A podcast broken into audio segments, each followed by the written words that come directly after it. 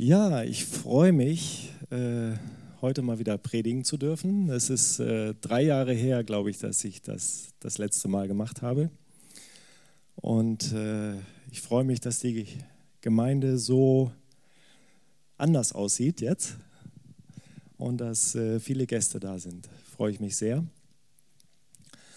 Ich werde heute über die Liebe Gottes reden und mit euch 15 Bibelstellen durchgehen, relativ schnell. Am Schluss kommt noch ein Video, wo ihr diese Bibelstellen wiedererkennen werdet. Ja, äh, das ist mein Thema. Und ich musste ein bisschen ausholen. 2017 war ja das Reformationsjahr und gleichzeitig war The Turning in Bremen. Das heißt, wir sind immer samstags vom Lighthouse, das ist da, wo die Alexander von Humboldt liegt, am Martini-Anleger, ähm, wo auch der historische Weihnachtsmarkt angefangen hat.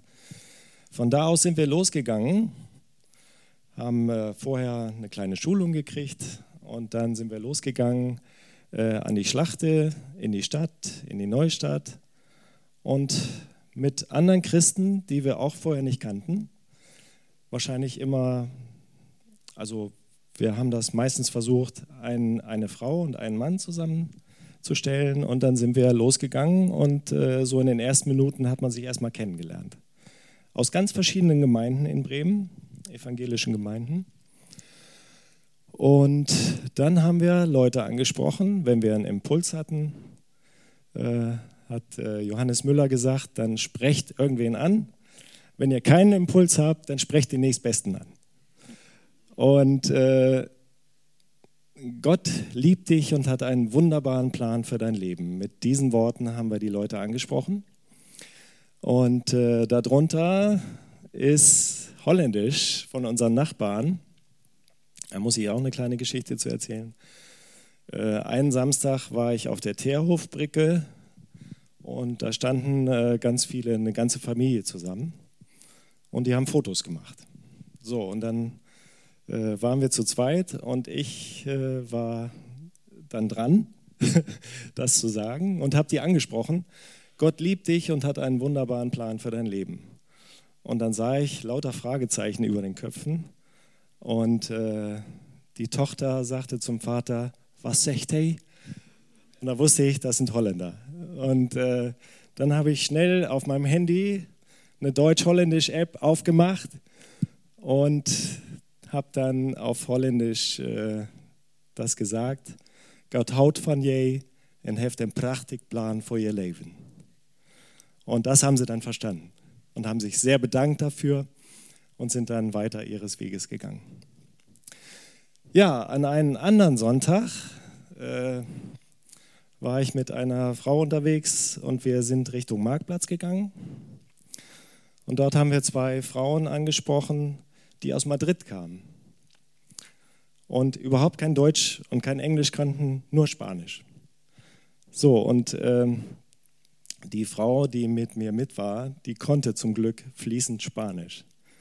Und dann hat sie äh, praktisch das ganze Evangelium erklärt. Und der Satz auf Spanisch heißt, Dios te ama y tiene un plan maravilloso para tu vida.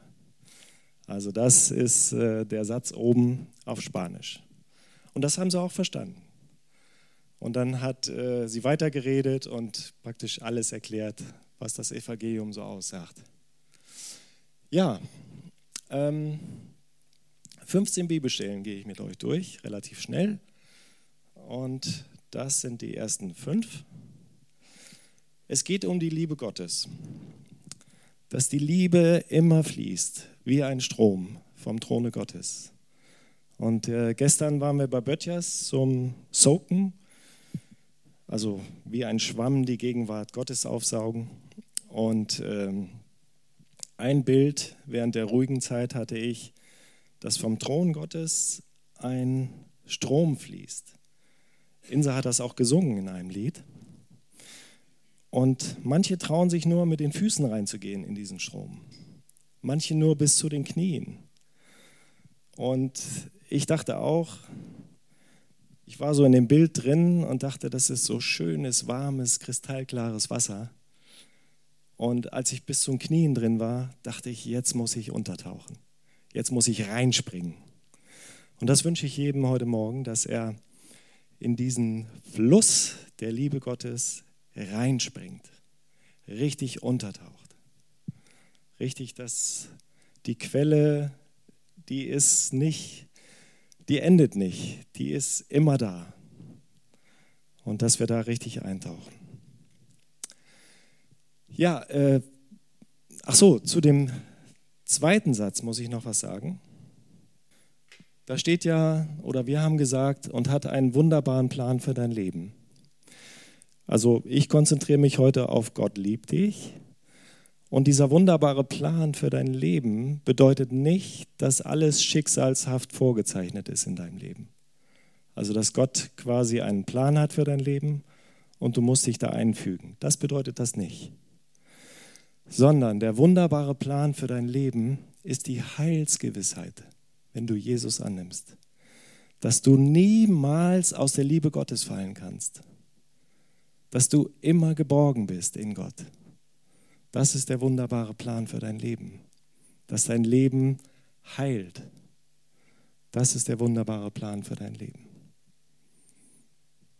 Das muss ich nochmal sagen, nicht, dass da irgendwie Missverständnisse entstehen und man denkt, das ist schicksalshaft irgendwie. Ja, diese Bibelstellen werdet ihr nachher alle wiedererkennen in dem Video. Und äh, die erste Bibelstelle, Psalm 139, der kommt öfters vor. Unten seht ihr auch Psalm 139, Vers 15, 16. Ich lese die einfach vor. Ein Lied von David. Herr, du durchschaust mich, du kennst mich durch und durch. Und äh, Leuten wie mir geht das dann immer so, dass ich denke, oh, Gott ist vielleicht ein strafender Gott. Aber heute möchte ich von der Liebe Gottes reden. Und dann ist das nicht bedrohlich, wenn Gott uns durchschaut, durch und durch. Er kennt unsere Seele, er kennt unser Herz, er kennt unser Innerstes. Er kennt uns ganz genau.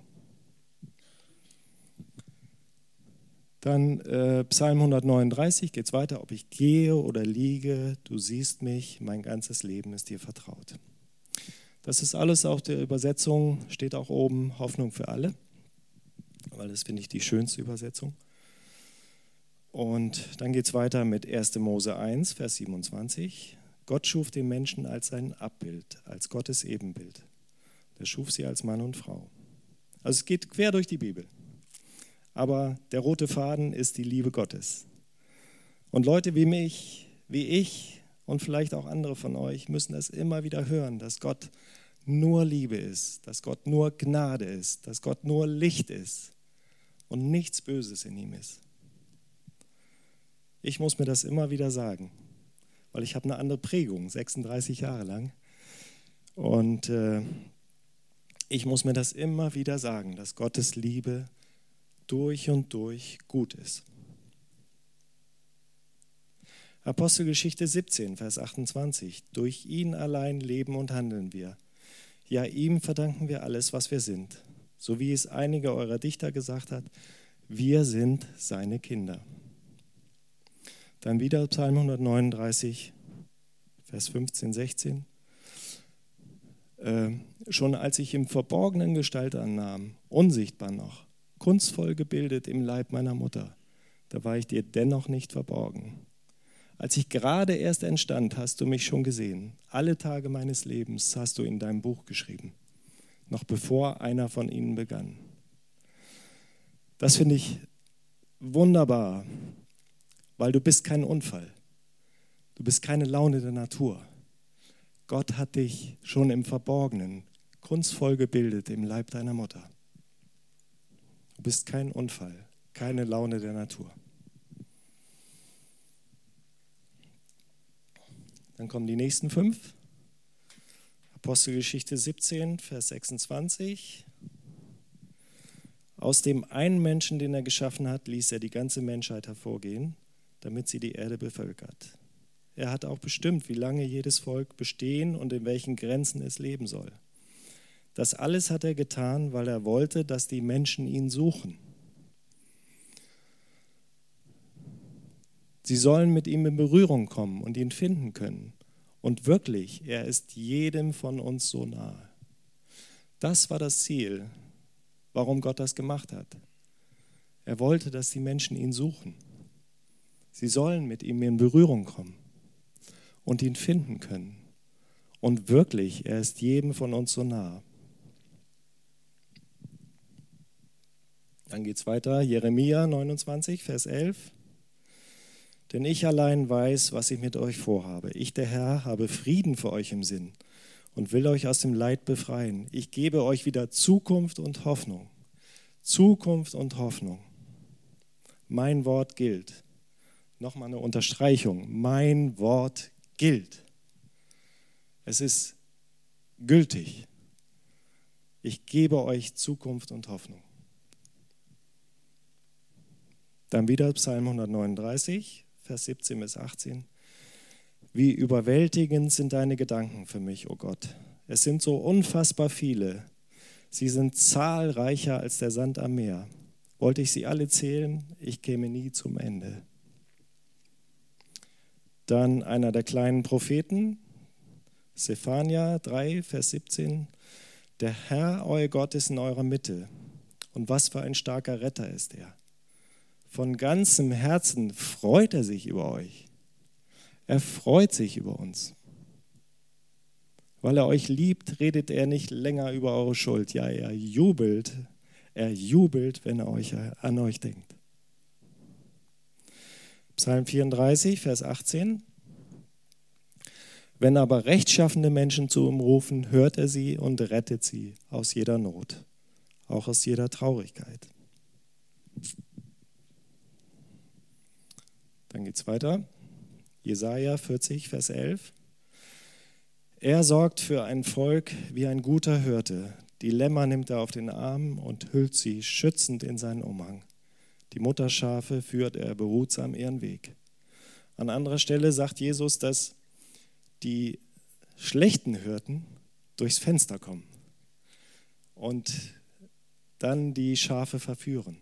Aber er ist ein guter Hirt. Dann Offenbarung 21, Vers 3 bis 4. Eine gewaltige Stimme hörte ich vom Thron her rufen.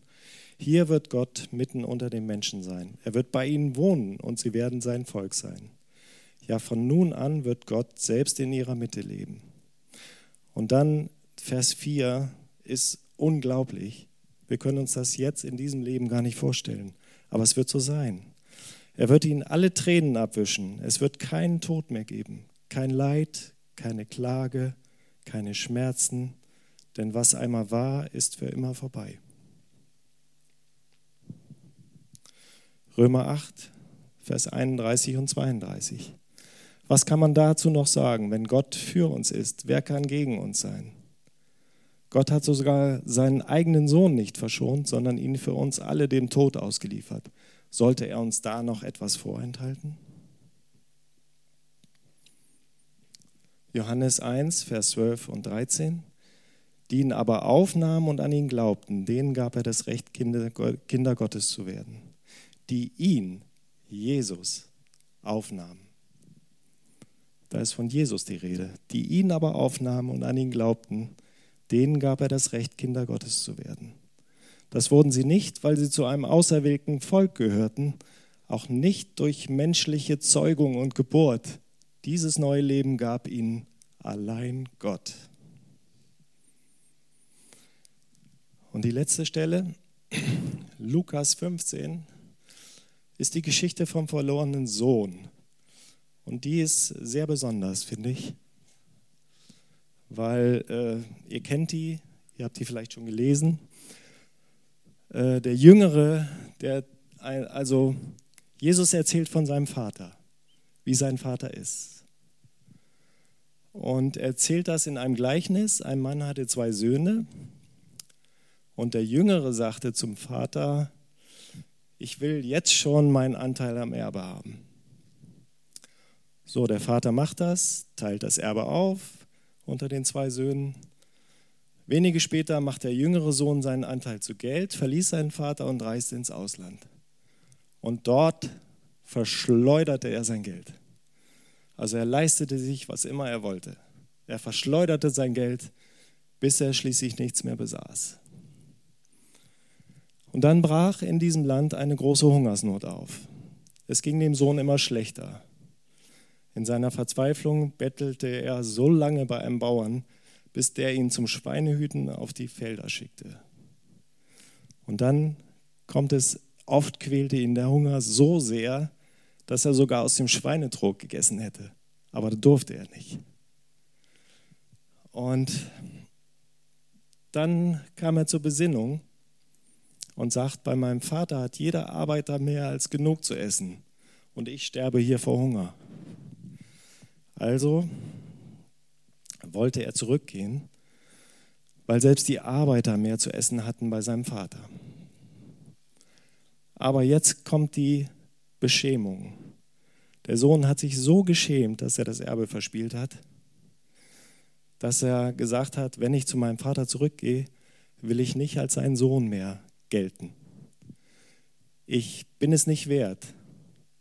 Lass mich als Arbeiter bei dir bleiben. Er machte sich auf den Weg und ging zurück zu seinem Vater. Wie beschämt muss der junge Sohn gewesen sein, dass er nur als Arbeiter beim Vater sein wollte und nicht mehr als Sohn. Und äh, eine Geschichte fällt mir dazu ein, auch von The Turning. Wir waren ja mehrere Samstage im Mai, glaube ich, Mai oder Juni unterwegs. Und äh, jedes Mal, wenn wir dann auf der Straße waren, eine Stunde lang, sind wir zum Schluss zusammengekommen und haben nochmal ausgetauscht. Und dann erzählte nach drei Samstagen einer, dass an einem Samstag jemand angesprochen wurde und auch mit diesem Satz, Gott liebt dich und hat einen wunderbaren Plan für dein Leben. Und er hat gesagt, ich bin Fremdenlegionär. Ich bin so mit Schuld beladen und so beschämt, ich kann die Gottesliebe nicht annehmen. Geht nicht. Dann einen Samstag später ist er wieder angesprochen worden von zwei anderen. Wieder mit diesem Satz, Gott liebt dich und hat einen wunderbaren Plan für dein Leben. Er hat wieder gesagt, ich bin Fremdenlegionär gewesen. Ich habe so viel Schuld auf mich geladen und ich kann die Liebe Gottes nicht annehmen. Dann einen dritten Samstag war er wieder an der Schlachte und ist wieder angesprochen worden. Und der Mann, der ihn angesprochen hat, der hat das dann erzählt in dem, in dem Austausch danach. Und er sagt, er hat ihn wieder angesprochen. Und dann hat der Mensch gesagt, wenn ich jetzt dreimal angesprochen werde mit der Liebe Gottes und einen wunderbaren Plan für dein Leben, dann muss ja irgendwas dran sein. Und er hat für sich beten lassen und hat sein Leben Jesus übergeben. An diesem Samstag. Und so beschämt war der Sohn auch, der jüngere Sohn. Und dann kommt etwas, was schon fast mütterlich ist von Gott. Also eine eher weibliche Seite. Der kannte ihn schon vom Weiten. Also der Vater hat wahrscheinlich schon Tage ausgeguckt nach seinem jüngeren Sohn und er kannte ihn von, schon vom Weiten. Und er lief ihm entgegen, voller Mitleid, fiel ihm um den Hals und küsste ihn. Er hat wahrscheinlich noch nach Schweinen gestunken, aber trotzdem, er fiel ihm um den Hals und küsste ihn. Vater, sagte der Sohn, ich bin schuldig geworden an Gott und an dir. Sieh mich nicht länger als deinen Sohn an. Ich bin es nicht mehr wert. Aber der Vater geht gar nicht darauf ein.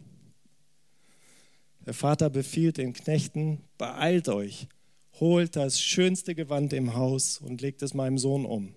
Steckt ihm einen Ring an den Finger, also Familienzugehörigkeit, und bringt Schuhe für ihn. Schlachtet das Mastkalb. Wir wollen essen und feiern. Also aus Scham wird Ehre. Und so ist Gott. Wenn wir beschämt sind, macht er uns zu Ehre. Er holt uns in seine Familie rein. Wir wollen essen und feiern, denn mein Sohn war tot, jetzt lebt er wieder. Er war verloren, jetzt ist er wiedergefunden. Und sie begannen ein fröhliches Fest. Herrlich, oder? Da kommt so die mütterliche Seite raus von Gott. Und Gott ist viel mehr, als wir denken.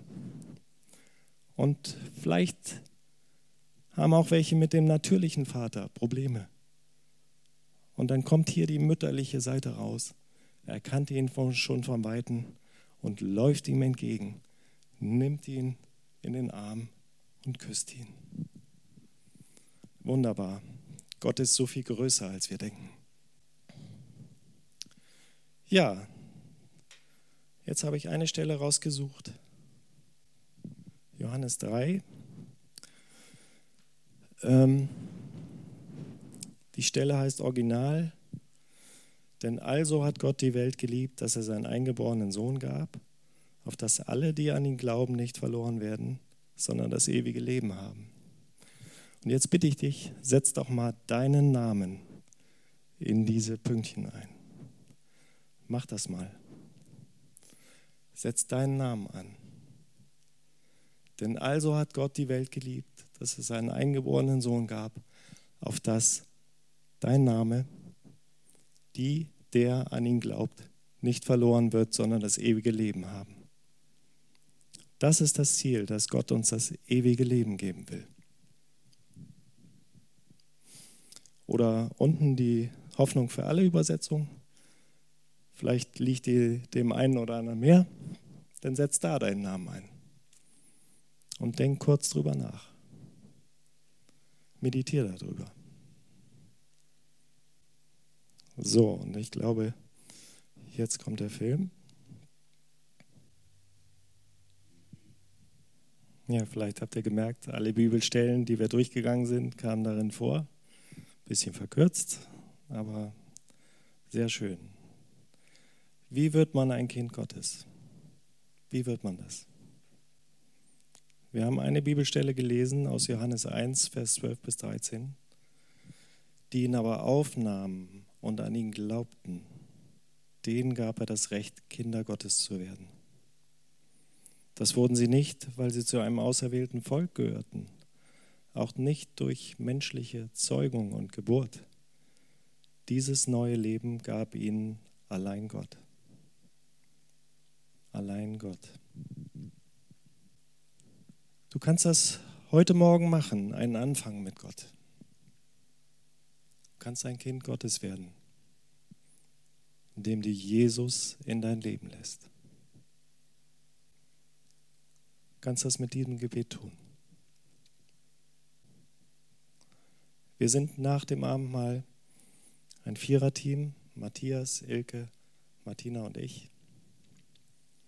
Wir beten das gerne mit dir. Und wir segnen dich auch gerne. Wir machen das gerne während der Anbetungszeit nach dem Abendmahl. Ich bete. Jesus, wir beten deinen heiligen Namen an. Du bist der Friedensgeber, unser Heiland. Niemals können wir aus deiner Liebe fallen. Du vergibst uns unsere Schuld. Du machst aus unserer Scham Ehre, wenn wir uns selbst verurteilen. Du richtest uns auf, wenn wir verkrümmt leben. Du befreist uns. Du reinigst uns. Du alleine gibst Licht in unser Dunkel. Du hast lebendiges Wasser für uns. Brot des Lebens bist du. Du hast gesagt, wer dich sieht, der sieht den Vater. Und Jesus, wenn hier heute, morgen in der Kantine 5 jemand ist, der heute Morgen den ersten Schritt mit dir machen möchte, dir sein Leben geben möchte, das Herz vielleicht schon Ja sagt, aber der Kopf noch Nein. dann folge deinem Herzen. Und wenn Kopf und Herz eine Sehnsucht nach dir bejahen, worauf wartest du dann noch? Jesus, berühre du Herzen und Verstand. In deinem mächtigen Namen. Amen.